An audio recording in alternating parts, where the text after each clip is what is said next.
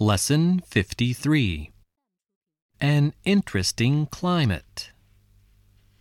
Listen to the tape, then answer this question What is the favorite subject of conversation in England? Where do you come from? I come from England. What's the climate like in your country? It's mild, but it's not always pleasant. The weather's often cold in the north and windy in the east. It's often wet in the west and sometimes warm in the south.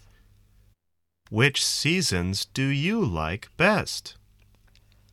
I like spring and summer. The days are long and the nights are short. The sun rises early and sets late. I don't like autumn and winter.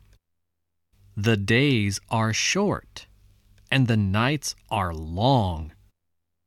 The sun rises late and sets early. Our climate is not very good, but it's certainly interesting.